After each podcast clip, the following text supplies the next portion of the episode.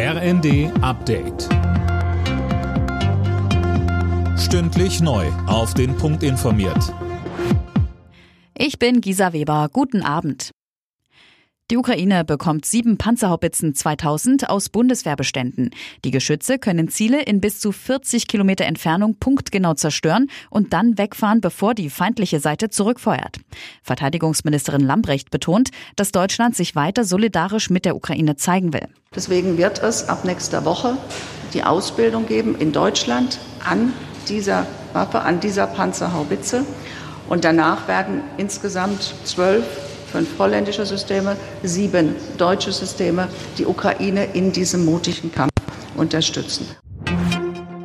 Der ukrainische Präsident Zelensky hat Bundespräsident Steinmeier und Bundeskanzler Scholz nach Kiew eingeladen, und zwar schon für kommenden Montag.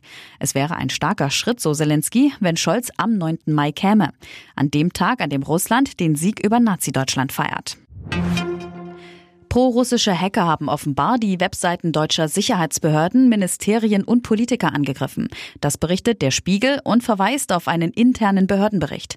Einzelheiten von Laura König. Betroffen seien unter anderem die Bundespolizei, der Bundestag, das Bundesverteidigungsministerium und die SPD-Website von Bundeskanzler Olaf Scholz gewesen, heißt es.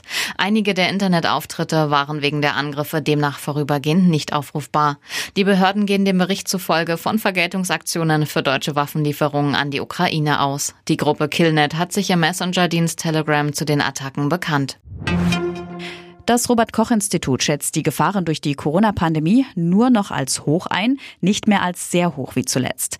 Das RKI betont einmal mehr, dass sich das Risiko durchs Impfen deutlich senken lässt. In der ersten Fußball-Bundesliga hat Arminia Bielefeld eine Auswärtspleite beim VfL Bochum kassiert.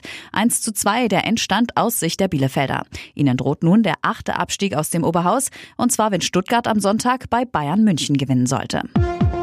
Alle Nachrichten auf rnd.de